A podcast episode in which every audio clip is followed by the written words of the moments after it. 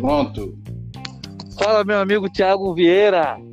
E aí, beleza? Como é que você tá? É que feio, hein? Chegou a hora do trompete, hein, bicho?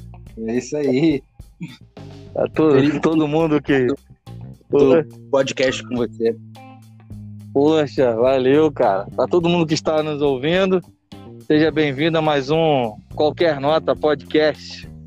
Hoje vamos ter entrevista aqui com meu amigo Tiago, trompetista, músico da banda Sinfônica da Guarda, é, mestre em trompete, se Deus quiser, em breve, doutor. Muito orgulho. Somos da mesma turma de trompete, né? Tiago, eu não vou falar muito não, porque eu quero deixar a maior parte da apresentação para você. Fala pra gente um pouco aí. Quem é o Tiago? Onde tudo começou? Apresente isso aí, Tiago, favor. Beleza, então. Então, eu sou o Thiago Vieira, né? Eu tenho 35 anos hoje, sou músico da banda guarda aqui no município de Itaboraí, no Rio de Janeiro. É, eu e o Juninho a gente se conhece por muito tempo, né? Longa data, a gente fez é. faculdade junto, a gente tocou em banda filarmônica do Rio de Janeiro junto, tocamos muitas coisas juntos, né? É, é, em orquestra, cachê e tudo mais. Então eu venho de de aprendi, comecei a estudar música dentro da igreja evangélica, né, numa igreja Assembleia de Deus. Na minha adolescência, na minha adolescência, aos 13 para 14 anos eu comecei a estudar música e aí lá para os 15 anos de idade eu descobri o trompete.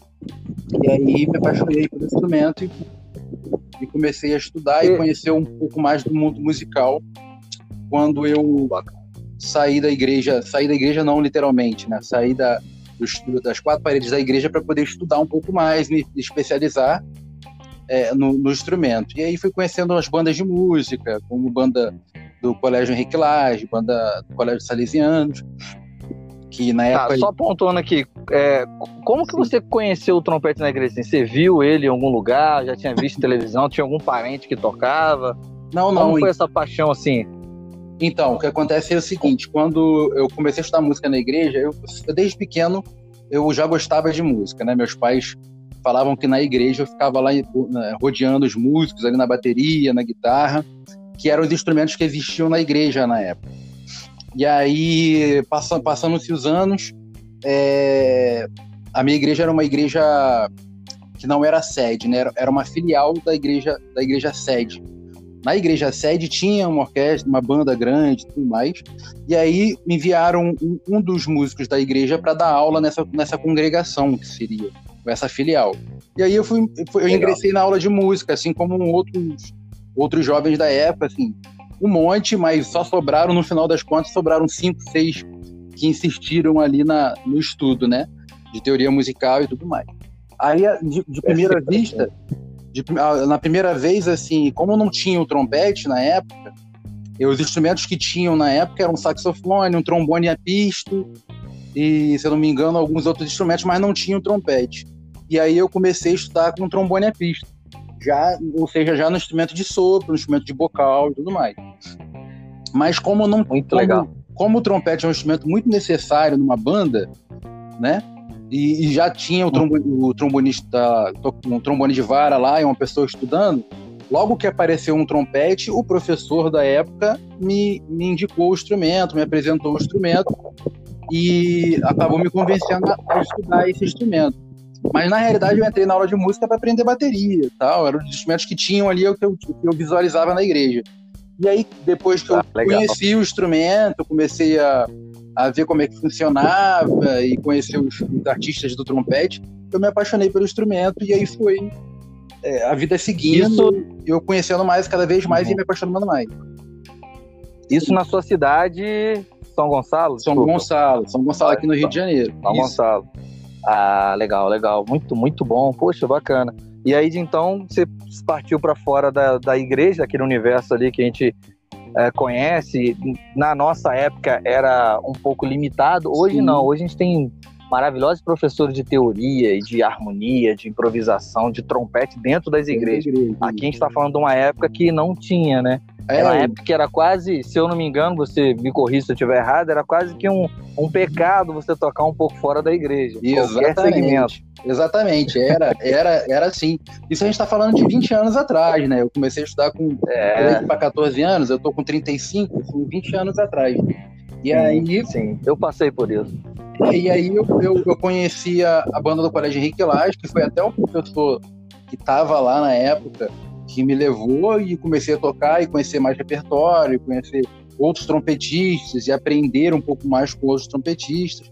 E dali, da banda do Henrique Lage, eu conheci um professor também lá, que é o Elias Vincentino, trompetista da Orquestra Sinfônica Nacional, que, que, me, ah, que me fez conhecer um curso que existia lá na Universidade Federal do Rio de Janeiro, que eram com músicos da Orquestra Sinfônica Nacional, que era o CIN, né? Era o Centro de Iniciação e Extensão Musical. Que foi quando eu entrei... Isso, esse, esse curso era da orquestra? Esse curso era, era de músicos, da era com músicos da orquestra, mas ah, não tá. da orquestra exatamente. Era de uma pessoa de fora da orquestra que implantou esse curso lá, mas, mas contratou, ou seja, é, quem participava do curso e dava aula, ministrava as aulas, as aulas eram professores e músicos da orquestra. E aí foi até, foi até quando eu conheci o Delton Braga, que é trompetista até hoje da Orquestra Fônica Nacional. É, Só fera. Grande professor, grande trompetista. E aí que abriu meu horizonte, assim, para mais ainda o horizonte para o trompete, para música. E lá também eu participei de uma seleção para participar uma, da, da, banda, banda livre de música que chamava na época, que era uma banda do, dos alunos ali do projeto, ali do, do CEM, ali daquele curso. Foi quando eu também comecei a Poxa, entender bom. o repertório de banda sinfônica e tudo mais. E aí. E aí você, professor assim, de trompete, você conheceu logo depois, assim, depois dessa iniciação com o Delta, com o Elias, você fixou, eles foram os professores por longas datas ou você quem foi o professor que você parou mais tempo assim estudando depois dessa fase aí? Então, aí depois. Isso aí foi bem iniciação, né? Esse, esse curso é, durou mais ou menos dois anos que eu participei desse curso lá. Aí, finalizando esse curso, onde eu aprendi percepção, é, um pouco de história da música e tudo mais, é, e o instrumento, eu fui para a Escola Vila Lobos e fiz o curso técnico lá que aí foi com a, a Luciane Mendonça, né, é, que é a esposa do Paulo Mendonça, trompetista do Teatro Municipal por muitos anos. E aí eu fiz o curso técnico na Vila Lobos. Inclusive, acho que foi a fase mais ou menos ali que a gente se conheceu. Acho que você estudava na Vila Exatamente. Lobos, eu era falando do Paulo, Luciane, né? Isso. É, a gente está falando mais ou menos do que já é um começo de algum grupo teu? Você chegou a tocar. Na Vila Lobos tinha prática de orquestra era só tinha prática de orquestra. Só... Tinha prática é. de orquestra. Tocava lá com, se eu não me engano, era o, era o Schwab que regia a Orquestra Sinfônica da, da, da Escola Vila Lobos. Cheguei a participar da orquestra, participar desse, dessa, dessas práticas de conjunto. E aí foi quando eu comecei a, a, a, a perambular ali mais pelo Rio e, e conhecer a escola de música, na DFRJ, que tinha é, o grupo, do, grupo de metais da FRJ e tudo mais. É, nesse, mesmo, ah, tá. nesse mesmo período, eu acho que você estava já estava por ali no Rio, estava também é, tava... próximo Isso. da Orquestra Sinfônica Brasileira Jovem, alguma coisa assim. Que a gente Não, já tava... acho que eu estava já na época que a gente entrou junto na Petrobras Jovem. Exatamente. Aí foi onde eu conheci. Eu toquei contigo no grupo de metais da FRJ. Essa época é o Lélio? Tava regendo? Era o Lélio, era o Lélio. Você... Isso. Então foi essa aí que a gente começou a conversar ali. Eu lembro que no meu último ano de orquestra jovem, você teve a felicidade de passar no concurso lá. Exatamente. Foi o último é. ano de orquestra né, também, né? Logo depois é, a orquestra é. acabou, a academia jovem. É, e aí, isso, isso, é, isso acho que era 2006, alguma coisa assim. Sim, sim, sim. Então você tocou no grupo de metais, depois a academia da Petrobras Sinfônica você chegou a prestar concurso para outra orquestra jovem? Eu cheguei a tocar na, na USB Jovem durante um tempo também. Logo assim Sim. que saiu que saiu o Daniel foi para foi para Sinfônica de Heliópolis, abriu uma vaga e aí eu fiz essa audição lá e fiquei e fiquei um tempo na, na USB Jovem também. Mais pouco tempo, fiquei um, menos que um ano. Depois eu, eu, eu parti para para outra coisa e fui me especializar. Aí uh, Poxa, continuei participando dos grupos, dos grupos, né? Dos grupos de metais da FRJ, Escola Vila Lobos, essas coisas, esses, essas práticas de conjunto que a gente tinha.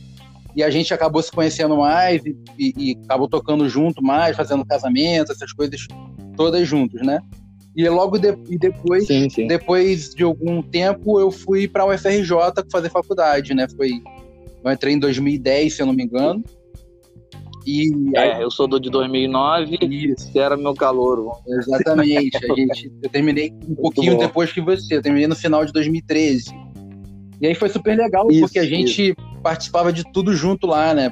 Além de tocar nos grupos da escola, Cara. a gente se empenhava em estudar e e prestar concurso para solista, é. fazer recitais, essas coisas todas. Foi um período muito bom também. Eu lembro. Uhum. Pode falar, desculpa. Não, foi um período que a gente começou, que... a gente começou com a banda sinfônica, a banda filarmônica. E a gente teve a felicidade de tocar é. naquele naipe muito, muito bom, né? Durante um tempo. Foi muito legal.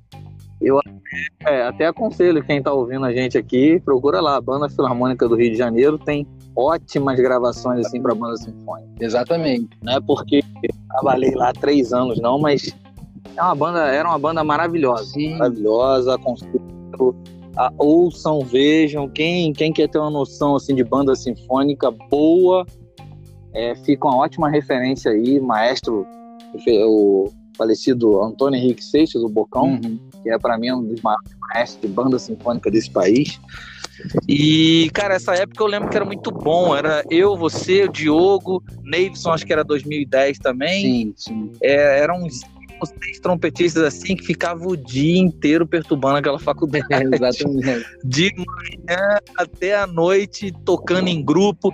É, uma, uma coisa que marcou muito assim, a nossa geração é que essa geração nossa aí, ela começou a ter o hábito de estudar em grupo. Né? Sim, sim. Isso não era comum na faculdade. Exatamente. Né? Por exemplo, você tinha na sala assim um trompetista, ele fazia uma, um exercício, os outros dez amigos iam lá repetia. Sim. Aí ele fazia outra posição, outro exercício, os dez amigos repetiam. Sim. Aí daqui a pouco era uma energia muito boa. Daqui a pouco um tocava pro outro ouvir e a gente falava o que achava, anotava tudo e semana que vem tinha que estar tá diferente. É, era. Se o negócio diferente, ó, cara, não dá não. É, era uma prática e era, e era verdadeiro pra caramba, né? Porque era uma prática, era uma prática de, em conjunto, né? Era um estudo em conjunto e era uma como se fosse audições direto, né? Porque você tocava para todo mundo ver.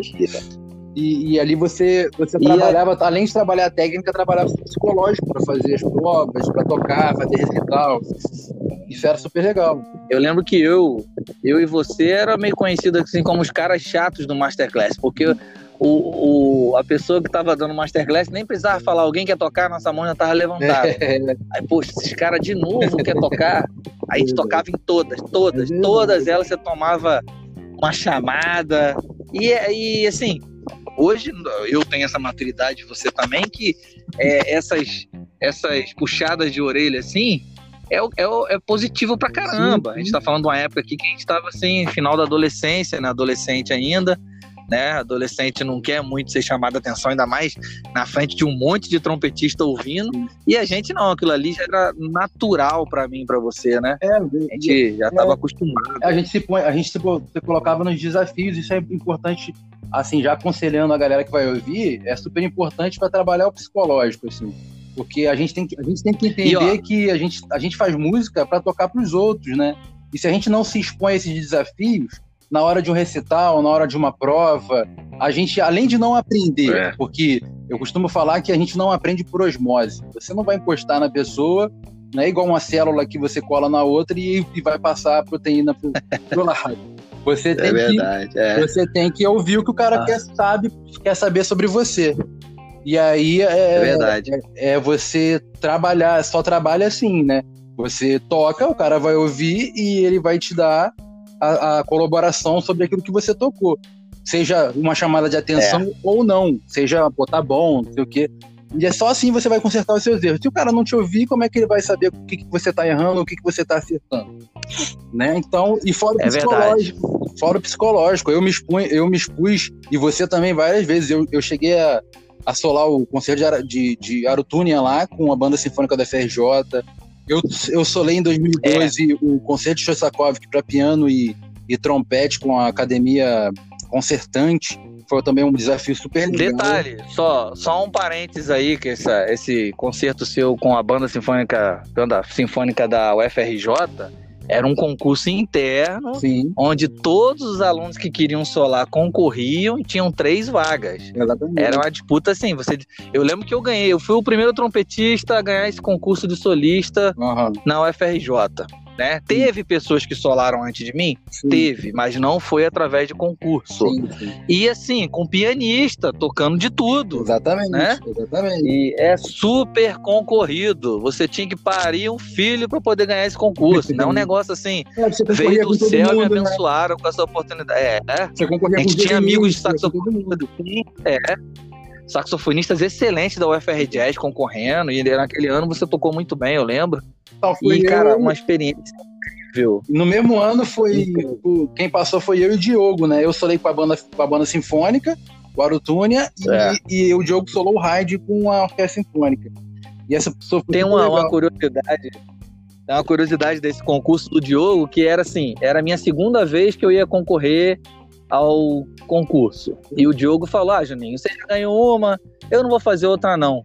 eu falei, cara, como que não? Você tem que fazer, cara. Não, pô, você já tá um tempão estudando isso aí, assim, eu tô vendo você tocar, a gente tá tocando junto. Uhum. É, eu acho que você tá mais preparado. Lembrando que a gente era muito honesto com o outro, ah, né? Sim, sim. Não era uma coisa de vaidade ou. ou é, cara, é, é, exaltar o outro, não tinha nada disso. Ele era honesto, eu, e eu peguei no pé dele e falei, cara, não, eu só vou me inscrever se você se inscrever e você tem toda a chance também, eu quero, a gente vai estudar junto.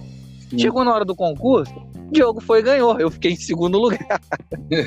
segundo não, quarto, Mas... porque são três, três finalistas, eu fiquei lá em quarto. Aí eu falei, aí, aí eu não falei que você tinha, tinha como ganhar?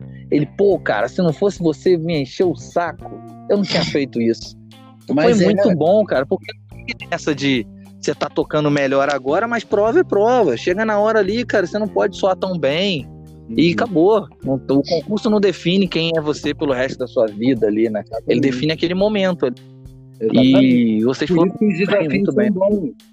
Por isso que você se expor a desafios, tocar nos masterclasses, fazer recitais, fazer concursos, isso é bom porque você vai estar tá sempre se expondo e vai cada vez mais ficar confortável para a hora da prova tocar bem, tocar melhor, isso tudo mais. Esse trabalho psicológico é muito importante. E aí, aí você tinha na universidade cinco ou seis alunos né, nesse, né, com esse pensamento aí, né? Que era eu, você, Thiago, Diogo, Davidson, Renato, né? E, e, fomos agraciados por, nesse meio de faculdade, ser montado uma banda igual daquele nível. Conta um pouco como foi a sua experiência lá, qual era o seu posicionamento na banda, o que você fazia mais, como, como foi tocar num naipe que soava profissional, apesar de estarmos falando uma época de estudante. Sim, sim. A, pô, a banda Filarmônica me fez crescer muito musicalmente, né? Muito, muito musicalmente e, e, também tecnicamente, porque eu toquei no naipe com vários colegas que tocavam muito bem. E ali a minha técnica e minha, minha. E também foi o mesmo período que eu comecei a estudar com o Fábio Brum, né? Uh, ah, ele voltou para o Brasil e eu, eu acabei sendo o primeiro aluno dele aqui no, no, no Brasil, na volta dele é, assim, particular mesmo, e depois aí veio outros colegas como você, Diogo, e a gente foi se acrescentando lá, e era interessante que às vezes a gente fazia aula com ele, e fazia aula todo mundo junto, e ficava ali às quatro, cinco horas estudando. É, é, tudo a gente acabava fazendo junto para aproveitar o máximo possível, né? É, Cara, e aí essa, é. essa, essa associação do, do, das aulas do Fábio com a banda filarmônica, de você poder tocar, fazer um repertório de, difícil, né? Tocamos lá o Cavaleiro da Rosa, tocou lá um monte de, de obras do, do, Alfred Reed, que eram difíceis de tocar, e, e, temas de filmes. A gente fez um concerto no Teatro Municipal de temas de filme que foi impressionante, né? Para uma, é. banda, uma banda sinfônica. Sim, sim, e sim. Aí, foi, foi emocionante. E aí é, me fez crescer muito tecnicamente. E na banda, assim, a gente acabava dividindo muitas coisas, né? Não tinha um determinado é. primeiro trompete, um determinado segundo trompete. A gente fazia, tinha parte de cornet, parte de trompete, parte de, parte de flug, a gente revezava quando eram coisas mais populares. Música popular. Populares, música mais, mais eruditas, então a gente acabava revezando muita coisa. A gente fez concerto de grupo de metais na banda filarmônica, tocando tocata e fuga, de bar. Poxa, é, era Octeto de Stravinsky. O octeto de Stravinsky, é. cara, difícil demais de tocar. Eu e você. Eu e você. Museu da eu lembro Justiça também Tribunal, do, né? do quinteto que a gente fez lá também, um concerto de quinteto. Pô, já, eu já tava com uma outra, uma outra ideia musical, uma outra, um outro som, uma outra percepção desde que tinha entrado na banda. E aí eu, eu Cara, consigo, consigo, ver assim, fielmente e nitidamente a, minha evolução ali né, em pouco tempo. Né? Porque a gente se era muito desafiador. Porque a gente tinha uma que puxava muito a orelha, né? ele era o, o, o Bocão, né? o Antônio Henrique, ele era um cara sensacional, musical pra caramba e pegava no pé pra caramba. Então era, a gente é. chegava ali amedrontado no prato. Tipo, não, não posso errar e não posso tocar mal. Mas tocava, entendeu? E, e se obrigava a estudar e aquele repertório que ele botava, ele já botava para instigar a gente mesmo e fazer a galera crescer. Sim. Então, pô, foi um Eu lembro excelente de hum. vários músicos. Ele foi um formador excelente de vários eu não sei se você lembra, mas nesse dia do octeto de Stravinsky era tipo duas horas da tarde. Sim. E à noite tinha o concerto da banda, cara. Várias sim. vezes isso acontecia. A gente tinha quinteto de metais na casa de Rui Barbosa de manhã. Uhum. E à tarde tinha um, um ensaio pro grupo de metais. E ninguém acreditava que a gente fazia aqueles concertos que eram assim, enormes. Eu vejo vídeos da banda aí, eu não sei se você tem essa sensação, mas a metade de um concerto nosso dava pra ser um concerto que era muita coisa pesada. Muita coisa pesada.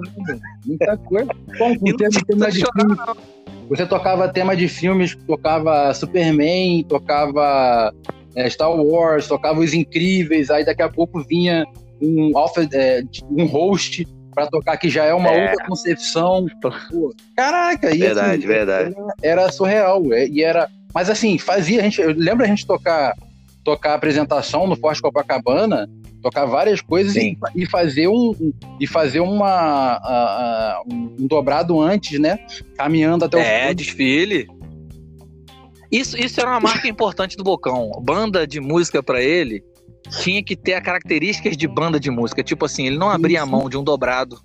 A gente podia tocar qualquer ópera que for, qualquer Vila Lobos, qualquer Exatamente. concerto. A gente abria com dobrado ou hino nacional. Exatamente. Então, assim, pra, porque ele falava, né? Não sei se você lembra, tinha que ter, a cara da banda é isso aqui.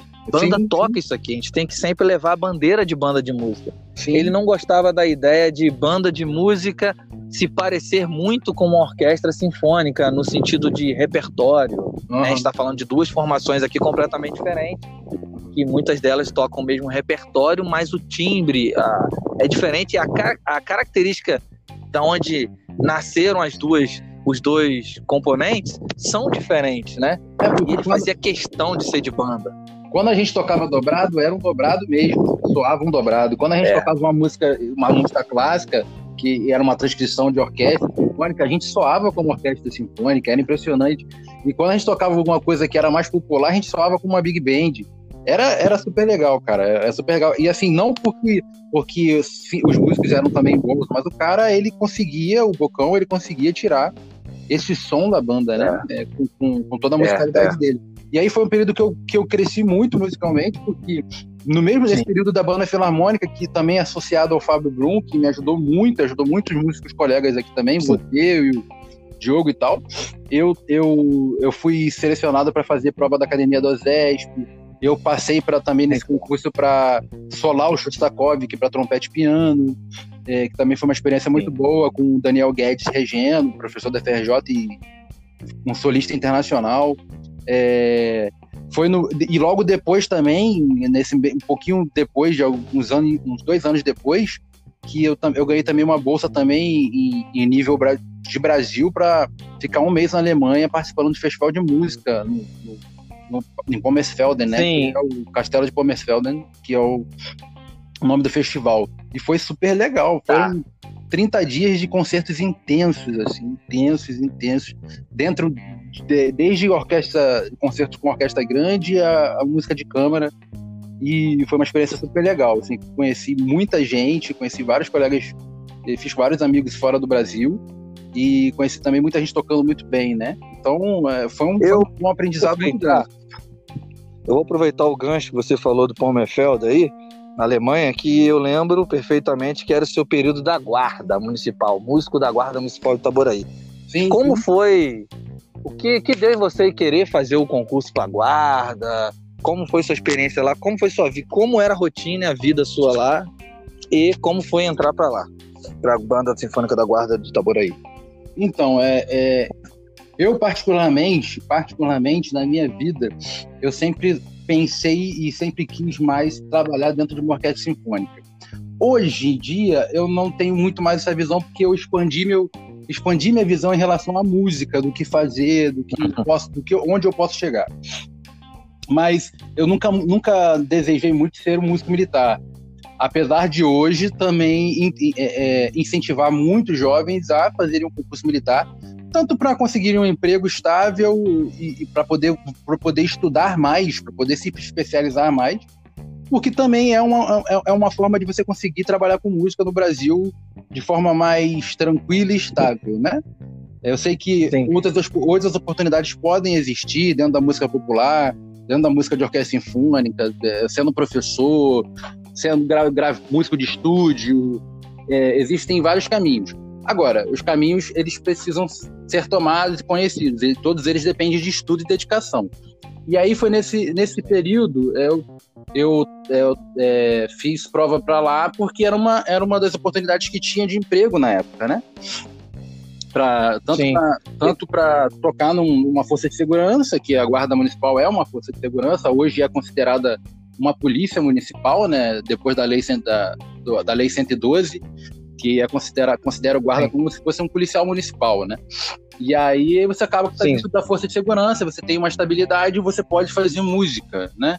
E isso é muito bom, você poder ganhar para fazer música, que não, que não me impede de fazer muitas outras coisas fora, como dar aula, como estudar. Dentro da, da, da, da guarda, eu consegui liberação para ficar um mês na Europa é, dentro desse festival, assim como outros colegas meus foram para fazer mestrado fora, conseguiram a liberação, voltaram, estão empregados. É, e também consegui fazer muitas outras coisas de trabalho é, dentro da guarda municipal, né? Porque a gente consegue Você adequar lembra? isso, consegue adequar isso e você lembra assim? Sim. Você lembra como foi a sua preparação antes para entrar nesse concurso da guarda? É, quais seus conselhos assim para quem está ouvindo a gente para se preparar para uma prova prática? Eu estou falando do concurso na, na, prova prática. Eu sei que teve a teórica, é, português, matemática que eu fiz também, uhum. mas vou falar aqui específico para aquele momento que você entra com o instrumento na sala. Como foi seu, seu, seu preparatório, assim? Sua preparação antes? Você lembra? Pode dividir e servir de conselho? Assim, dentro, dentre as provas que, que todo concurso tem, é, principalmente militar, que existe a prova de, intelectual, né, a prova de português, a prova de teoria, e a prova prática e provas, as prova, prova física. O que a gente tem de comum aí, para poder chegar no ponto que você quer, tem de comum aí é que você precisa se preparar com antecedência. Então, a preparação não é de um mês antes, a preparação às vezes é de anos. Né? A gente precisa trabalhar, uhum. trabalhar alguns meses ou até ano para poder chegar no nível ou estar tá bem preparado para prestar um concurso desses. Musicalmente, eu, eu confesso que musicalmente eu não, não, não pontuei o concurso porque eu estava fazendo outros concursos, então eu já estava me preparando para várias coisas.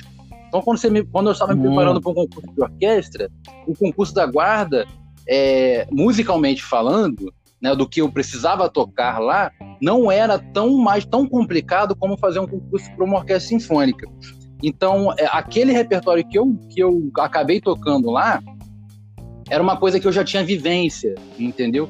E por isso é importante, hum, é importante além do professor esteja ali com você te, te lapidando tecnicamente, você ter vivência de banda, você tocar em uma banda, você conhecer o repertório, que vai chegar no concurso desse, uma, uma banda dessas, militar ou não, você vai uh, acabar se deparando com esse repertório. E se você já tem vivência do repertório, você não vai ter medo do, da prova. Tanto que eu toquei o, o, a peça de confronto que me deram lá, a peça de primeira vista, foi o Concerto que foi a primeira peça que eu aprendi no trompete para tocar um recital. Entendeu? Eu já sabia aquilo de qual é salteado. Então eu não tinha problema com a leitura daquela peça. Foi uma coisa muito simples para mim. Mas a leitura à primeira vista é uma prática que a banda, que a, a, orquestra sinfônica, que você em casa que está ouvindo e tem que pegar todo dia repertórios, toda semana pegar um repertório diferente e tocar, pegar um estudo diferente e tocar sem, pelo menos eu penso assim, estudar à primeira vista, tocar para ver, vou deixar é, até você to, tentar tocar ele inteiro, mesmo que errando, para você ver como você se dá bem ou mal com a leitura. Isso é um treino de leitura à primeira vista, né? É... Sim. Vou deixar até uma dica aqui para entre parênteses, você está falando de leitura à primeira vista, desculpa interromper. Eu aprendi com um trompetista chamado Evandro Maté, que hoje é maestro da Sinfônica de Porto Alegre, que ele mandava a gente pegar assim, um método de clarinete sim, sim. e do nada abrir em qualquer página, vai toca. Aí chegava e tocava umas, uns cinco pentagramas ou dez, você teve a folha toda, independente do que errar até o final. Exatamente. Depois fecha, acabou. Pronto, você já fez o exercício. Exatamente. Pronto. Você está tá trabalhando na primeira vista ali, é. é. É o golpe de vista, sim, né? Esse é um hack muito bom. Isso. Sim, sim. E, e, e você e você trabalhar, quando vai trabalhar um repertório, você trabalhar, ler o repertório, ler, ler ritmicamente o, o repertório antes, sem você conhecer o repertório, já é também um treino de, de, de leitura à primeira vista, de um golpe de vista. Que você vai estar trabalhando ali e fazendo o seu cérebro entender todos aqueles, aqueles fragmentos ritmos e quando você vê lá na frente, você vai ter prática deles, né? Então, é, isso é uma das coisas que, que eu tinha já já tinha de preparo antes, né? Tanto que eu estudei, eu também não falei antes, né? Antes de entrar para a faculdade, eu estudei com o João Carlos, né? O Carlinhos, falecido do Teatro Municipal do Rio de Janeiro, trompetista. Sim. Eu estudei na, num conservatório que ele dava aula e foi também um excelente professor para mim, um cara que nossa, abriu assim minha visão também musicalmente, trompetisticamente pra caramba. Me ajudou muito. E aí, pra, uh, na questão técnica, eu estava estudando com o Fábio também já, praticamente. E, se eu não me engano, ou se, ou se foi um pouco depois, acho que não, já, nesse período eu acho que eu já estava. E aí ele me, me, me ajudou muito tecnicamente, abriu minha mente em relação ao som do instrumento, a como soprar no instrumento, estudar com eficiência, sabe? Usar o ar corretamente, e, e você não se sacrificar para tocar o instrumento. É, e, e, como também se preparar psicologicamente para uma prova, né? Você tem que saber, além de estudar o repertório, além de saber música, além de estar tocando bem o repertório, e dentro desse preparo técnico, depois de preparar o repertório, você tocar várias vezes o repertório como se fosse a prova, para colegas, para professores, para pai e mãe, não interessa para quem você vai tocar, mas você tocar, se expor ao risco, se expor a, se expor como se estivesse na prova, para chegar na hora você não, não, não sentir que aquilo ali é uma coisa estranha para você.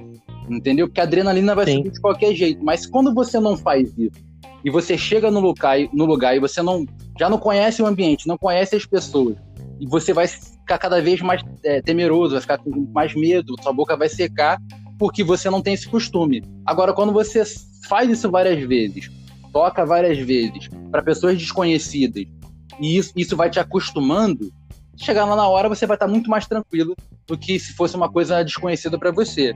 Né? Isso é uma das sim. técnicas psicológicas que, aprendi, que, nós aprendemos com o Fábio, né? De você saber sim, onde, sim. onde você vai tocar, com que, quem você vai apresentar a prova, entender o horário, o que você vai comer. Tudo isso faz parte de uma prova, principalmente uma prova prática, né? Que você vai vestir, parece, o que você vai comer, bobeira. Vai... Parece bobeira, mas não é. Se você parar Faz pra... muita diferença. Se você for parar para analisar os, os, os, esportistas de nível máximo, de alto nível, os caras fazem isso todo dia. Eles nadam, o Michael Phelps nadava todo dia, mais do que ele precisava nadar numa, competi numa competição. Ele se expunha o, o esforço físico e a, o que ele precisava, é, a, a, ideia da competição todo dia. Então, porra, pro cara entrar na piscina e competir era uma coisa natural. Ele não tinha é. medo do que ele fazia. Ele já sabia.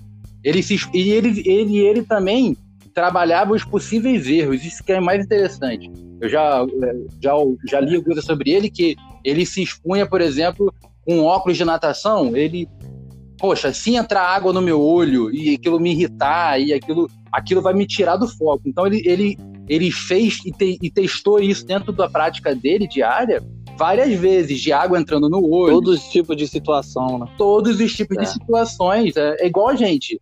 Se a partitura, você está fazendo um recital, você está fazendo uma prova, a partitura cai no chão, o que, que você vai fazer? Nossa, já né? aconteceu isso. Então, Muito ruim, cara. Se a peça não tiver o coração decorada, quer dar uma... né, você vai, é, vai, vai, vai, pirar na hora e vai parar de tocar. Não pode parar de tocar. Entendeu? Ou Esse negócio da alimentação me lembrei, me lembrei de um fato aqui, espero que nossos ouvintes não cometam esse erro, mas aprendi, né? Uhum. Eu nunca perco, aprendo, eu ganho. Eu lembro que eu fui fazer uma prova para um contrato no Teatro Municipal, eu e um amigo. Cara, aí a prova era duas horas da tarde. Aí uma hora eu fui lá, bati uma feijoada. Ai. fui me arrastando pra prova. Ai, ai. Chegou lá, né, cara? A primeira prova. Não tem como. Cara, não. Brincadeira. Mas tem pra, pra, pra pessoa ver que tudo vai fazer diferença. Tudo influencia, tudo. é. Porque a feijoada, Sim. assim, para as pessoas entenderem, assim, pontualmente, ah, mas é, é uma comida. Não, não é uma comida comum. Você não come feijoada todo dia e toca. Se, se você tivesse é. Comendo feijoada todo dia e logo após tocando, você estaria acostumado para fazer a prova, entendeu? Mas você Sim. não faz isso todo dia. O seu natural não é isso. Você come uma comida normal, praticamente todos os dias, é. e pega o instrumento depois. Então, é, é, é, tornar natural aquilo que você precisa fazer. Isso que os, que os grandes Sim. esportistas fazem. Eles fazem tornar natural aquilo que eles fazem todo dia. E até os possíveis erros eles fazem ser natural. Para eles não, ter, não terem medo da situação e aquilo não atrapalharem eles na, na, no momento da prova e, de, pra, e podendo ganhar uma medalha. E a prova para a gente é uma medalha. Ou você ganha um emprego ou você perde o emprego. Né? Então a Verdade, gente tem que se, se portar como, como, como esportistas mesmo. Trabalhar todos os dias. Vale. Tocar o instrumento Muito de, sem aquecer, tocar o instrumento sem aquecer às vezes, para você se expor ao risco de chegar na orquestra atrasado, pensar sentar no naipe e tocar uma, tocar uma quinta de Tchaikovsky, como a gente já viu, né? É, acontecer isso. Sim. E você tocar é. bem, mas por quê? Porque você já sabe que você precisa tocar e você se expõe a isso às vezes, né? De, de não aquecer e tocar, entendeu? Mas na hora você não pode errar. Então é, sim, é, uma, é, uma, é uma das coisas que a gente precisa treinar tudo, né? Quanto mais a gente é.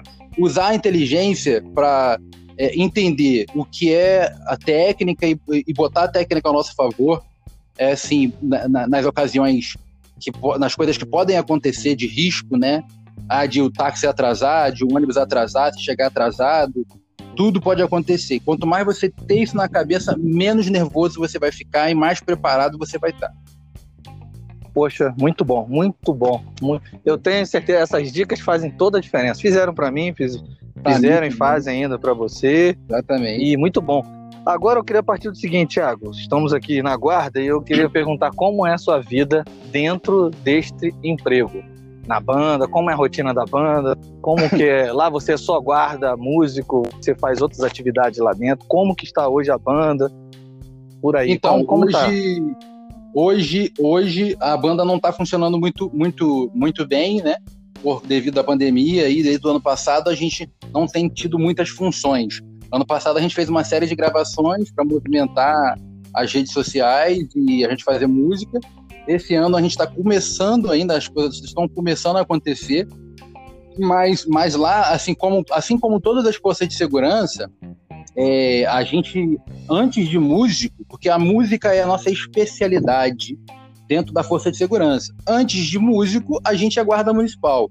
Antes de, sarge... Antes de músico, você é sargento da aeronáutica, você é sargento da marinha, você é sargento do exército. Então, é, uma das coisas que a gente tem que entender que antes de qualquer coisa dentro da, da força, antes de qualquer especialidade, isso não é uma, uma coisa excepcional aos músicos, não.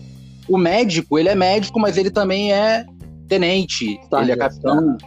entendeu? Ele tá lá para para gerir o trabalho dele e para atuar, se preciso, numa guerra, em qualquer ocasião, né?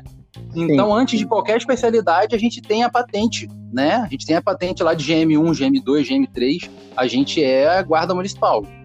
Então, a, a gente também tira, de, tira os serviços normalmente, algumas vezes, não tanto, por causa da especialidade, como guarda municipal. Ano passado, por exemplo, na, no auge do, da pandemia, a gente estava tá lá na rua tirando serviço e ajudando, porque era, uma, era um caso excepcional e, e, e esporadicamente isso acontece. Eu, hoje, também tiro serviços normalmente. E então a banda, o, o, trabalho da banda é bem tranquilo, né? Uma coisa é, normal de, de, qualquer atividade musical, de grupo musical, os ensaios, né? Que a gente não tem todos os dias, mas tem os ensaios do, da banda de, de, música durante a manhã. E assim, quando tem os eventos, a gente é acionado, a gente tem que participar para tocar nos eventos.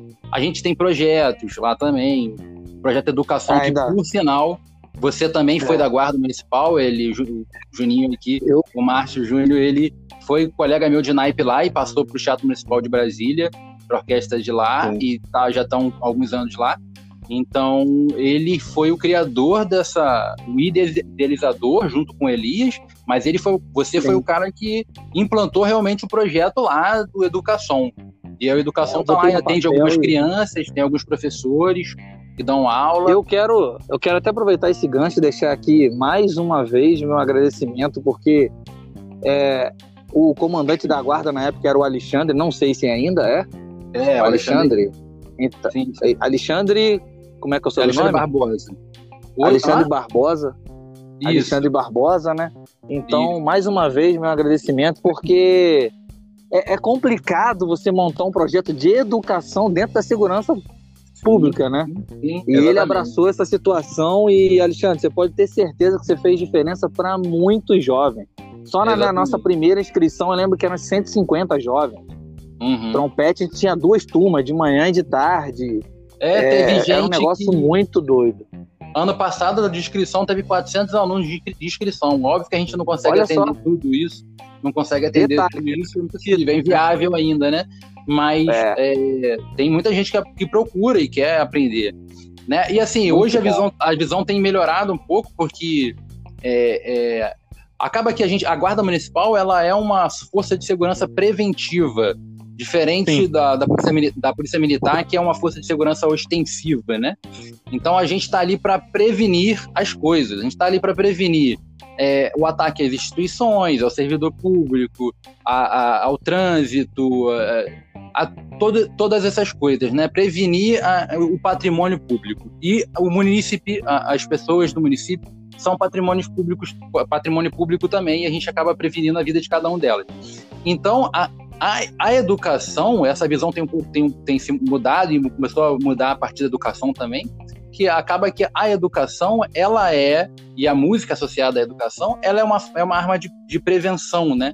A gente está prevenindo que os jovens é, fiquem é, à toa e se envolvam com ilícitos, por exemplo. Envolvam com drogas, é. envolvam com atividades ilícitas. É, a, a, a lei, apesar disso, eles de não estarem fazendo nada ou não estarem estudando alguma coisa, eles estão lá com a gente estudando música e possivelmente daqui a alguns anos sendo também um profissional em música, sendo um profissional da, da Marinha, da Aeronáutica, da Guarda Municipal, não sei como alguns já passaram, né? Passaram por lá e já estão é. é. nas, nas, Forças Armadas. E aí essa, a nossa satisfação é essa, né? De, de a gente fazer esse trabalho vê, de educação. Para você ver como é que são os frutos, né? Eu lembro que quando o projeto foi implantado, fundado, tinha uma defesa, assim, do projeto. Qual era a defesa? Eu lembro que era eu e você, meu amigo Heitor, no Sim. primeiro momento, sim, apresentando ele para o nosso comandante. E uma das coisas que eu falei na época foi assim, ó, cada investimento desse nessas crianças, nessa na, na, na parte educacional, é uma arma de choque a menos que a gente vai ter que gastar para comprar. eu lembro que a sala lotada foi até naquele clube ali atrás, na frente da guarda, né? Um clube. Eu falei isso e assim, pô, peraí, eu tô colocando uma coisa muito útil na cabeça do jovem que amanhã ele não vai estar tá aí pichando estátua, é, quebrando patrimônio público e eu como guarda municipal tenho que ir lá é, né, a gente sabe que a força é progressiva, né, intervir, dar uma notificação, e se esse jovem tiver muito alterado, a gente tem outras formas de, de conter, né. Então, assim, aí deu um start, isso nós estamos falando aqui uns 4, 5 anos atrás, não lembro, 5 anos atrás. E hoje você está colhendo frutos disso que foi falado naquela primeira reunião. Isso é muito bom, muito bom. Assim, eu particularmente, como idealizador do projeto, eu cheguei a levar esse projeto para outros amigos em outras corporações, né? Tipo polícia, bombeiro, é, em Macaé, porque eu falei, cara, vocês estão desde 2001 sem abrir concurso. É muito difícil hoje, com a segurança no estado do Rio de Janeiro, infelizmente, do jeito que está, algum governador querer abrir um concurso focado na banda de música. 30 vagas de banda de música, 30 vagas que eu tenho para um policial na rua, 30 vagas que eu tenho para um bombeiro fazendo toda a parte né, técnica do bombeiro. Então eu falei assim, cara, esse estilo de emprego ele já mudou. Essa, esse é meu, meu ponto de vista. É, oferece algo a mais, oferece algo a mais, oferece educação, faz um, um, um projeto de seis meses preparativo para o vestibular, ou seis meses de iniciação musical. Isso vai também uhum. fazendo a, a especialização ali, a especialidade de músico dentro do, do âmbito militar ganhe mais valor ainda. Porque a gente está numa uma época que tudo está mudando. O emprego já não é mais do mesmo jeito de 20 anos atrás. Né? É, e o tá digital, tá tudo muito mudado. Exatamente. E o, a, a grande questão que. A grande questão que. Que o, a música, ela não é ela não é a, a, ela é a arma principal ali para o pro projeto, né? É, é, o foco, né? Você ensinar a música, mas o, o, o, o, foco não, ela é a arma principal, mas o foco é você formar bom cidadão, né? É você Sim. educar, você disciplinar. É, eu tenho um novo projeto lá agora na Guarda, que estou em conversa com o secretário de Segurança, que é associar a música a palestras dentro das escolas né? Isso também vai ser uma arma para voltar, sair da escola com pessoas, com alunos e crianças interessadas a estudar música no educação, né? No projeto de educação. A gente atender escolas de manhã, de tarde e fazer um concerto à noite com, com pequenos grupos da banda da banda da, da, da, Guarda Municipal, né? Como grupo de clarinetes, grupo de sax, grupo de metais, quinteto de metais. A gente fazer pequenos concertos, até para é, aumentar a audiência, né, o público, o nosso público, né, e começar a implantar um novo tipo de repertório na, na, na cabeça dos munícipes ali, fazer com que eles gostem e apreciem esse novo repertório, que é uma coisa que vem é, é, ficando escassa durante os anos, né, porque as bandas têm acabado e a gente precisa é, voltar a fortalecer esse repertório. E aí, dentro das escolas, a gente vai associado aos guardas operacionais do meio ambiente, guardas de trânsito, guardas que, das instituições públicas, fazer palestras voltadas ao respeito ao meio ambiente, ao respeito às instituições, instituições públicas, à educação de trânsito, é, fazer também palestras sobre os malefícios do envolvimento com drogas, com essas coisas. Então, é um dos projetos que eu estou tentando implantar lá agora, também novo. É, então, assim, para a galera que vai ouvir esse podcast aí e já são músicos militares, eu sei como é difícil às vezes, né? A gente às vezes tem um comando que é difícil, tem pessoas que não entendem, tendo em vista que a música não é ensinada nas escolas como deveria ser, as pessoas não entendem muito o nosso trabalho, mas a gente pode acrescentar muito mais além de simplesmente tocar o seu instrumento, né? A gente pode acrescentar de forma educacional e preventiva. Você que é militar, você que é colega amigo militar, pô, ah, tenta, faça projetos, corra atrás, é, chama, chame a atenção do, dos, dos seus comandantes para isso, porque não, não, não fica com medo de se expor, não, porque quem faz mais é aquele que se beneficia mais. Né? Quem faz menos é aquele que não aparece. Como dizia Bocão, né? só, só é. Só, como é que é? Só é, é visto quem aparece. Né? Então tem que aparecer. É, só é lembrado quem aparece. Então, é verdade. é verdade. A gente tem que aparecer, a gente tem que expor as ideias, a gente tem que botar a cara, porque é, uma, é a arma que a gente tem para ajudar o cidadão, ajudar as crianças, ajudar as pessoas a crescerem melhor, entendeu? Ter menos problemas com, com, com ilícitos, ter menos problemas com pessoas entrando no mundo do crime, menos problemas com pessoas se envolvendo com drogas. Isso é, isso é super legal. Além da gratificação de você poder fazer música, você tá, vai estar tá ajudando as pessoas.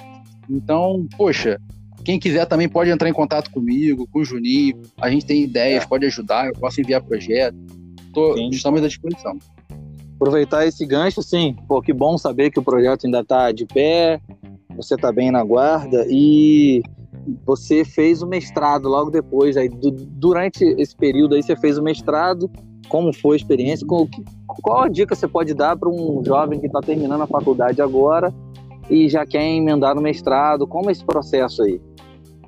Então, a dica, a dica que, eu, que eu dou é o seguinte: terminando a faculdade, se você puder fazer logo a prova do mestrado e já ingressar, não parar, é ótimo. É ótimo, porque você vai ganhar tempo de vida e tempo nos estudos. Agora, para ingressar no mestrado, por exemplo, eu fiz o mestrado profissional na FRJ, mas existe um mestrado acadêmico também, que é, é, é, é uma, uma, outra forma, um outro formato, parecido, mas, é, mas é diferente né? Você escreve uma dissertação, lá no mestrado profissional você acaba desenvolvendo um produto, assim como eu desenvolvi é, e gravei um CD e pesquisei obras de compositores brasileiros, né? É, então, qualquer independente das duas correntes de mestrado, você pode, assim que você estiver terminando a faculdade, já busque um professor que oriente no mestrado e exponha a sua vontade, a sua opinião a, a, o seu desejo de querer pesquisar sobre algum assunto.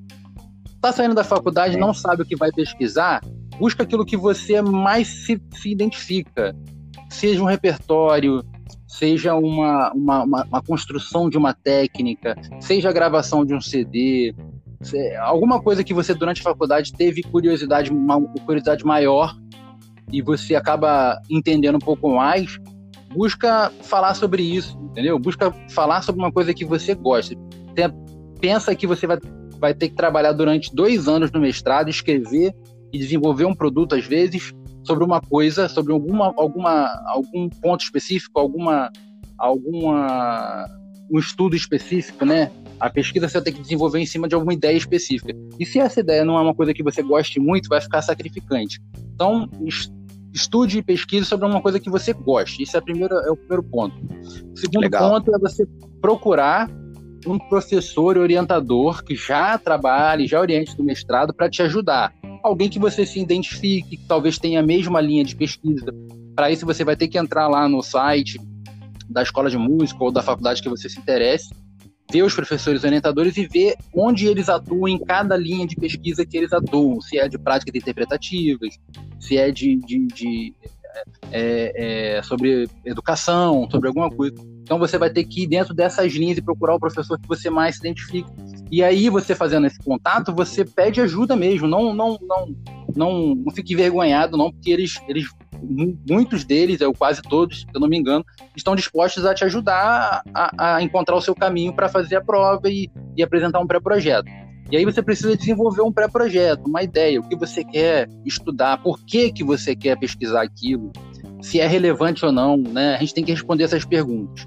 É, o que você quer estudar, o que você quer pesquisar, o porquê que você quer estudar, se isso tem uma justificativa plausível, né? Se eu estou na classe de trompetes, se eu quero pesquisar sobre música brasileira, por que, que eu quero estudar música brasileira? Porque eu gosto de música brasileira, eu acho música brasileira, eu acho que é, o repertório brasileiro para trompete ainda é muito pouco divulgado, é, ainda é muito pouco gravado. Eu quero fazer com que esse repertório seja mais conhecido, eu quero fomentar e, e, e, e é, é, fomentar com que os outros compositores brasileiros possam escrever mais obras para trompete, de entendeu? Que porque eu possa tocar, que eu possa fazer essa divulgação. Então, se esse repertório é pouco tocado, já é uma justificativa plausível. Se as pessoas conhecem pouco, nossa, é repertório brasileiro, é um repertório nosso, de compositores nossos, do nosso instrumento. Então, as pessoas precisam ouvir, você precisa fazer com, isso, com que isso seja conhecido. Então, isso já é uma justificativa boa. Então, você tem que perguntar isso para você. O que você quer fazer, por que você quer fazer, se tem uma, uma boa justificativa. Sim né, se tem um, qual é o objetivo desse projeto, se é justificável e como você vai fazer, botar em prática isso, né? Qual é a metodologia você vai usar para fazer isso? Ah, eu vou fazer um levantamento de obras, depois desse levantamento eu vou gravar algumas.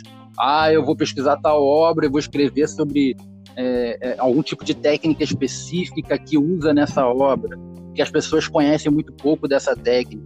Então, tudo você tem que responder para você mesmo. É plausível?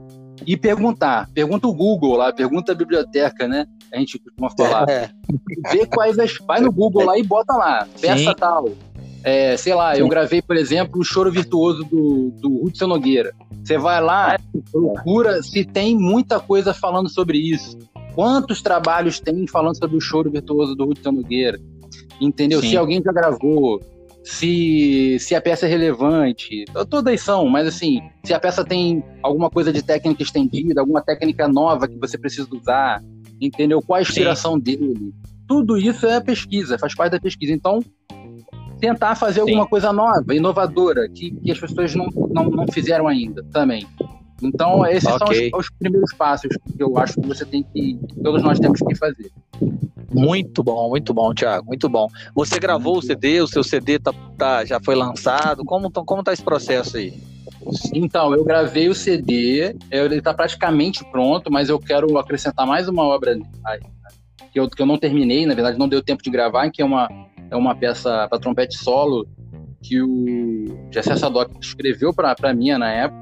Eu quero gravar, acrescentar o CD para fazer o lançamento, mas eu ainda não lancei. Aí porque eu terminei o mestrado em 2018 e aí tirei um tempo de descanso. Aí quando eu ia é, e aí, na verdade, eu comecei a fazer um monte de trabalhos de musical e acabou que os trabalhos começaram a acumular e eu não consegui trabalhar em cima do CD. Quando eu pensei em voltar para trabalhar, para poder fazer o lançamento, aí começou esse negócio do Covid e aí embolou o meio de campo todo. Mas eu ainda tenho previsão, é, assim que terminar esse período tenebroso que a gente está passando, eu é. acrescentar essa obra, finalizar lá o CD. O CD ele está disponível na, na plataforma da faculdade. Muito bom, muito Entendeu? bom, Thiago. Lá, no, lá no, no, site do mestrado da, da faculdade, ele está disponível já, como ele está pronto, eu terminei para o mestrado, para você ouvir lá. Tem os MP3 lá para você, para quem quiser ouvir, tá lá. Entendeu? Mas o lançamento do CD físico aí eu ainda não fiz, mas vou fazer, com certeza. Poxa, parabéns, muito bom, Thiago, muito bom mesmo. É, as pessoas que estão nos ouvindo aqui não sabem ainda do. Tiago é o idealizador, fundador do Hora do Trompete. Tiago, queria que você falasse um pouco sobre a Hora do Trompete. O que é? É um curso? É uma marca? É uma loja? É apenas o seu Instagram? Vamos lá. Do zero. O cara que está procurando aí, você fala sempre da Hora do Trompete. O que é a Hora do Trompete? Então, é, é, é um pouco de todas essas coisas. A primeira ideia uhum. da Hora do Trompete é, surgiu é, de, de, algum, de ver alguns colegas é, postando conteúdos sobre o instrumento e eu queria ajudar outras pessoas a, a entenderem mais sobre o trompete e ajudar alguns colegas a, a desenvolverem mais no trompete. E aí, desde o do ano de 2000, final do ano de 2019, eu já vinha postando conteúdos no Instagram para os alunos e tudo mais. Para as pessoas que queriam acessar e queriam ver um conteúdo mais é, um conteúdo, conteúdo sobre técnica do trompete, sobre música e tudo mais. E aí começou 2020, aconteceu essa essa coisa do, da pandemia, e eu me vi em casa meio que preso, né, na quarentena, sem poder fazer muita coisa.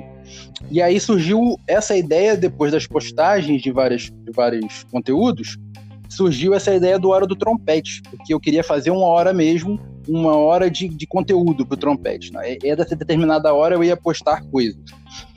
E aí eu comecei a gravar coisas de métodos, coisas de exercícios, e postando. E acabou que essa ideia foi crescendo. Eu, eu criei essa marca, que é, que é a minha marca do Hora do Trompete, que é o nome do Instagram, mas é a marca.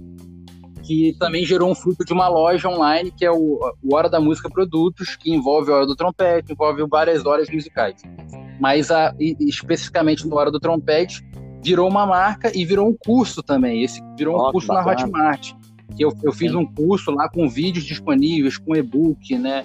Eu vou postar mais conteúdos lá. O Juninho também vai postar conteúdos é, lá. Vou, vou gravar. sobre técnica do instrumento, é, conteúdos bônus e conteúdos é, a mais no curso, que eu falo sobre fundamentos. Eu fiz um, um, um e-book chamado Introdução aos Fundamentos para a Prática do Trompete. Eu me vi em casa, preso e, e, eu queria estudar, eu queria produzir, e aí eu acabei escrevendo é. e-book, acabei fazendo curso, acabei produzindo conteúdo é, todos, todos os dias. Aí surgiu essa ideia, e eu fiz essa, essa, logo lá, que todo mundo via lá no Hora do Trompete, quem, quem é, puder é, me segue lá, no Hora do Trompete, é arroba é, hora do trompete ponto oficial.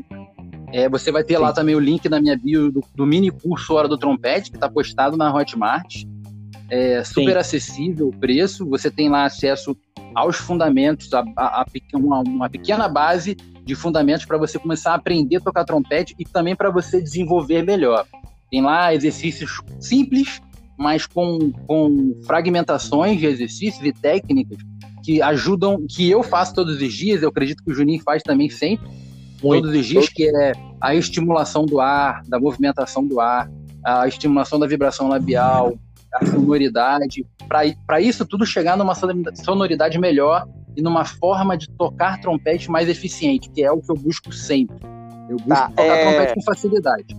Só um parênteses aqui. A pessoa que. Sim. O garoto, o aluno, a pessoa que quer tocar trompete hoje, ele acha umas dicas, assim, entendendo que ele já passou na escola dele pela parte teórica e ele está uhum. mesmo zero no instrumento. Estamos falando de prática ela consegue Sim. achar no seu curso dicas assim bem básicas, bem básicas assim para poder bem o instrumento. Consegue.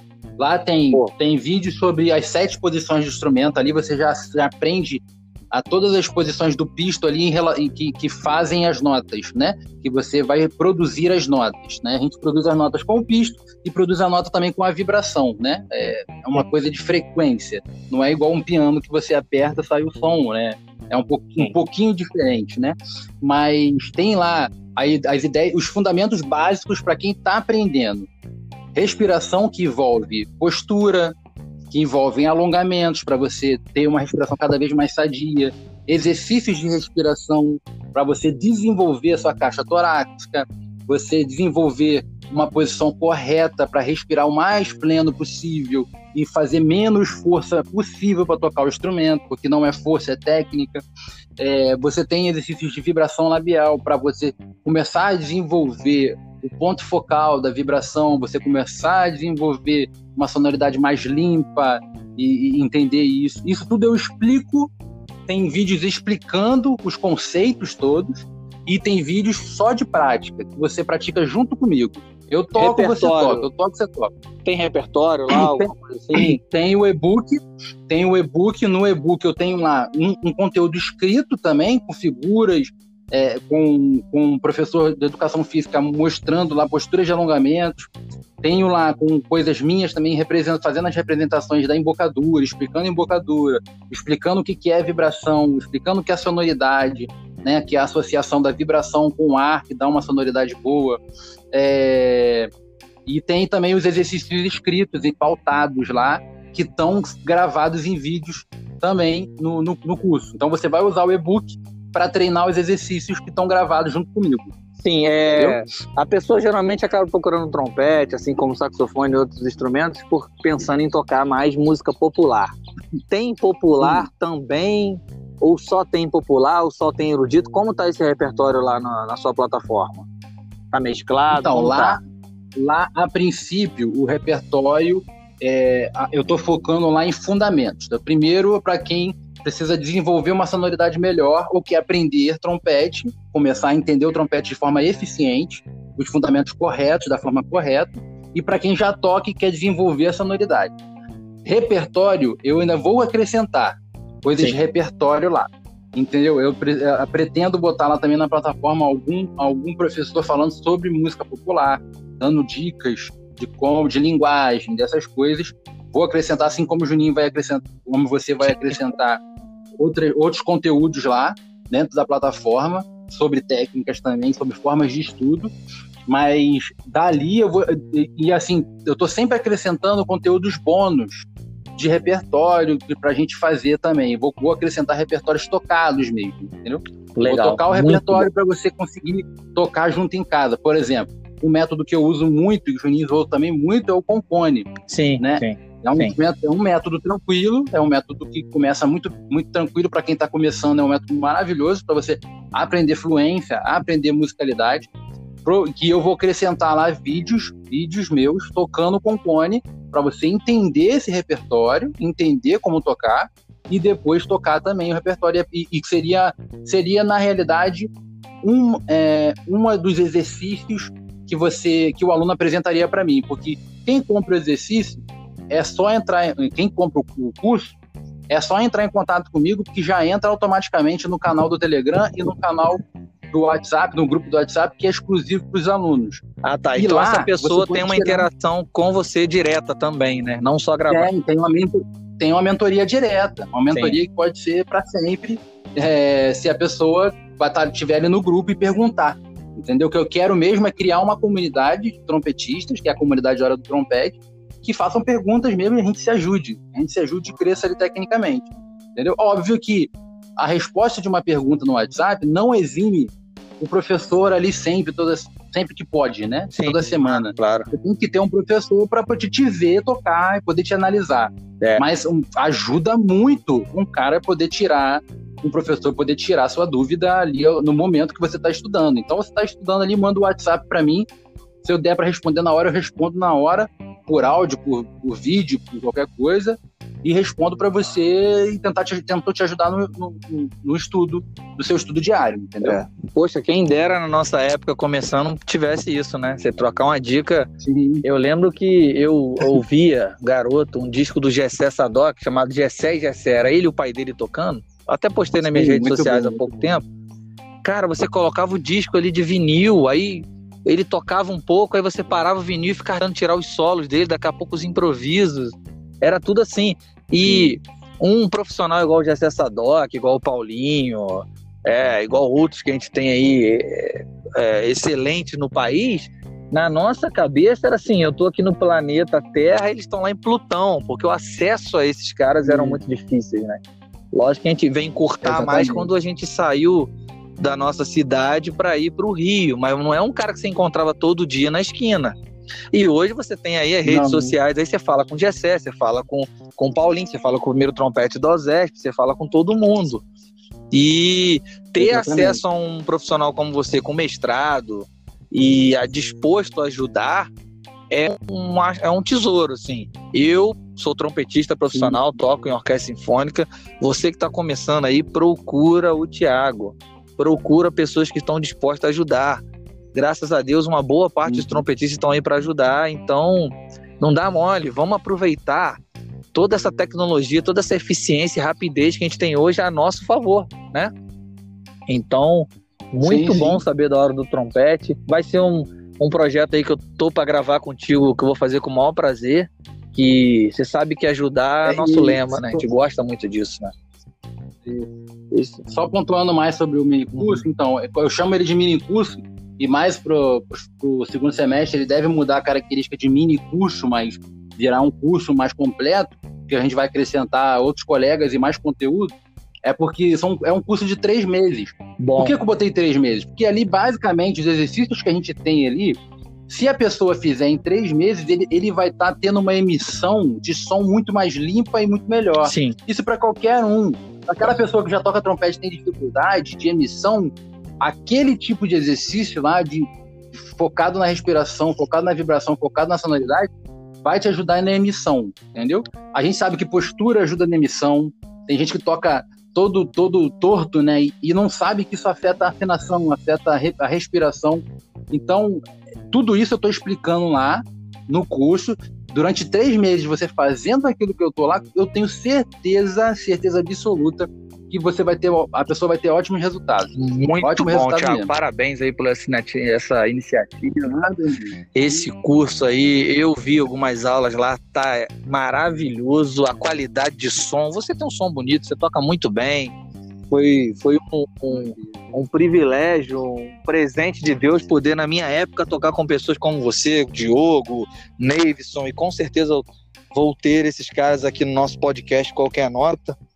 E eu queria te perguntar, perguntar não, né? Eu queria que você é, falasse pra gente, assim, pessoas que fizeram a diferença da carreira, se tiver a oportunidade de agradecer, quais foram os principais nomes, assim, que você quer deixar, até mesmo para os nossos ouvintes aqui do nosso podcast. Opa, o Thiago falou desse cara aqui, vou pesquisar. A gente tem que estar sempre antenado, sempre ligado em tudo que está acontecendo. Quem foram as pessoas divisores de água na sua carreira, assim? Cara, desde, desde lá do meu começo até hoje, todas as pessoas foram importantes assim que passaram pela minha vida. Desde o meu primeiro professor de música até o último professor que foi o meu orientador, o Cristiano Alves, na faculdade. Vocês do naipe do, da Balão Filarmônica, vocês foram meus amigos na faculdade, foram muito divisores de água para mim, porque a gente se expunha a muitas dificuldades, a gente se colocava à prova sempre ali, e isso fez a gente crescer muito. Costumo falar para a galera se ajudar, toquem juntos, vocês coloquem a dificuldade, toquem uns para os outros, sabe? Estudem juntos, que isso vai ajudar, ajuda muito. Então, esses meus colegas como o são você, o Diogo, o Maxwell, essa galera que, tocou, que tocou junto foi realmente um divisor de águas. Agora, professores de trompete individuais, assim, que fizeram muita, mas muita, muita diferença na minha vida. Eu posso considerar, assim, o Fábio Brum como o cara que foi a quebra de paradigmas para mim, Sim. sabe? O Fábio Brum foi a quebra de paradigmas, ele me ajudou muito a ter uma consciência muito mais eficiente para tocar trompete. Hoje eu, eu, hoje eu sei o que eu estou fazendo para tocar trompete. Eu posso ficar. É, eu posso, pode acontecer de eu ficar alguns dias sem tocar, algum, a gente sabe que isso é ruim, né? Porque tudo é musculatura, tudo é musculatura, mas a consciência que eu tenho mental, que está na minha cabeça, não me deixa esquecer que o que eu preciso, o que eu preciso fazer para tocar bem, para melhorar meu som, para poder é, é, to, tocar bem o trompete. Então, isso tudo eu, é uma das coisas que eu devo ao Fábio, porque ele me deu essa consciência. E outra pessoa que eu tive pouco contato, mas os contatos foram. Você teve também, é, foram excepcionais, assim, foi coisa de outro mundo, sim. né? Foi o Pátio ah, Flores, sim. né? E os poucos contatos que a gente teve com ele, cara, foi assim, é uma coisa surreal, Marcante. de outro mundo mesmo. Verdade de marcar para a vida inteira. Eu, eu, nunca mais me esqueço de, de, ouvir o Pátio na minha frente, assim, tanto como pessoa como como trompetista, Sim. né? Ele é um cara sensacional como pessoa, um ser humano incrível. Pô, gente boa demais, você lembra também. E, e, é um cara que vibra trompete o tempo todo, tem uma energia incrível, incrível, toca muito e assim, é uma coisa também que tira a gente do chão, assim. Não, cara, trompete não é só isso, não. Trompete é muito mais é. do que isso. Então, foi um cara, foi um divisor também na minha estrada. Muito assim. bom, Thiago, muito bom mesmo. Poxa, parabéns. Eu te fazer uma última pergunta aqui para a gente poder fechar. Como o Thiago se vê Sim. no futuro agora? Profissional maduro? Como você se enxerga daqui para frente como pessoa, como trompetista? O que você está vislumbrando aí para frente? Então, é, um, um, dos meus objetivos, a gente, a gente já comentou lá na frente, lá atrás, né, que, foi, que é o doutorado, que eu, eu pretendo fazer em algum, algum, ou tentar esse ano, tentar entrar no que vem, ou em pouco tempo tentar entrar no mestrado, porque é, um dos meus objetivos de vida é terminar minha carreira como professor universitário. É, é, ainda que não seja para daqui a quatro anos, cinco anos, mas que seja daqui a dez anos, quinze anos, eu quero terminar minha carreira ensinando mais gente, entendeu? Podendo passar todo o conhecimento que eu adquiri nesses anos todos. Né? Esse é um dos meus objetivos. Outro objetivo, cara, eu, a gente vai amadurecendo, a gente vai é, entendendo que não existe mais nada importante, tão importante na vida do que você viver em paz e, e cuidar da família, né? Cuidar das pessoas que estão mais próximas de você. Então, é, apesar de qualquer objetivo profissional, de qualquer riqueza, de qualquer coisa, é estar tá bem, psicologicamente bem, cuidando da, da, da minha família, entendeu? Poder é, fazer música sempre, entendeu? Me cuidar para fazer música sempre, independente de onde estiver, é, ser, ser um profissional dedicado, um profissional que gosta de ajudar as pessoas, essa coisa de querer posar os projetos para andar, fazer os projetos é, andarem para frente, sabe? Você alcançar mais pessoas e não, não e fazer com que a música seja um canal de, de, de, de conhecimento, não só musical, mas de conhecimentos diversos, assim, né? Para ensinar a criança um, um caminho mais é, bonito para vir, um caminho que possa ajudar, porque tem muita gente passando muita necessidade esse, nesse período de, de, de, pandemia, eu, como estava na rua algumas vezes como guarda, eu vi muita coisa, muita necessidade, muita gente passando dificuldade, muitas crianças assim, bem perdidas, né, de, de, de, de, de, que fazer no futuro, porque não tem perspectiva é. nenhuma. eu acho que isso é muito importante, a gente tem que se ajudar Sim. mesmo. Então, um dos meus objetivos de vida é esse, cara, é poder ajudar mais, poder tocar mais, né, manter minha saúde para tocar o máximo possível até, até ver minha velhice inteira. E, e fazer o doutorado para investir também mais e, expandir também o, esse curso Hora do Trompete, acrescentar meus colegas aqui, mais informações cada vez mais, para ajudar, Cara, ajudar as pessoas. Bom. muito bom, é Thiago, muito nobre essa sua meta de transformar, né? Transformar a vida. A gente sabe que nós, como músicos, temos uma, uma ferramenta dada por Deus, né? A gente transforma vidas, assim. É, é educação, né? É cultura, é arte. É né? educação. A pessoa que é músico, é artista, é um cantor, dançarino, é, faz arte cênica, ela pensa, ela tem uma visão de mundo diferente, né? É uma pessoa mais reflexiva, né? E a gente sabe que sim, sim. É, essa é uma ponte assim muito ótima para o futuro, assim, né? É uma pena a gente estar tá enfrentando por tantas crises e preconceitos, né? Que nós músicos sabemos que nós temos na nossa carreira, mas seguimos firme, forte que a gente tenha Sim. consciência da nossa força, né? Deus é fiel. Tiago, foi um prazer, cara. Pô, foi muito bom fazer esse trabalho aqui com meu. você. É, espero que você tenha gostado. Espero ter você aqui em outras, outros cenários para a gente falar focado somente num assunto ou no outro. Você é um convidado aqui que as portas estão sempre abertas, entendeu? Muito obrigado. Opa, valeu, cara. Eu que agradeço aqui a oportunidade e prazer sempre estar conversando com você, trocando essas ideias e poder ajudar as pessoas aí cada vez mais. Estamos disponível para qualquer coisa. Você que está nos valeu. ouvindo aí, um prazer ter você aqui como telespectador. Esse é o podcast Qualquer Nota, podcast que fala de diversos assuntos. Nós tivemos no, no episódio anterior um advogado que é hipnoterapeuta e pratica muito a hipnose e é músico também. E eu tô para gravar a minha biografia, né? Tô para chamar, o Thiago conhece, nosso amigo Maxwell, pedir para ele abrir a caixa preta do avião. Tem história aí, né, né Thiago? Maxwell é lenda. É, é verdade, é verdade. é uma lenda. Ele vir abrir a caixa preta do avião. Só aceite se for assim. Se for, não dá, não.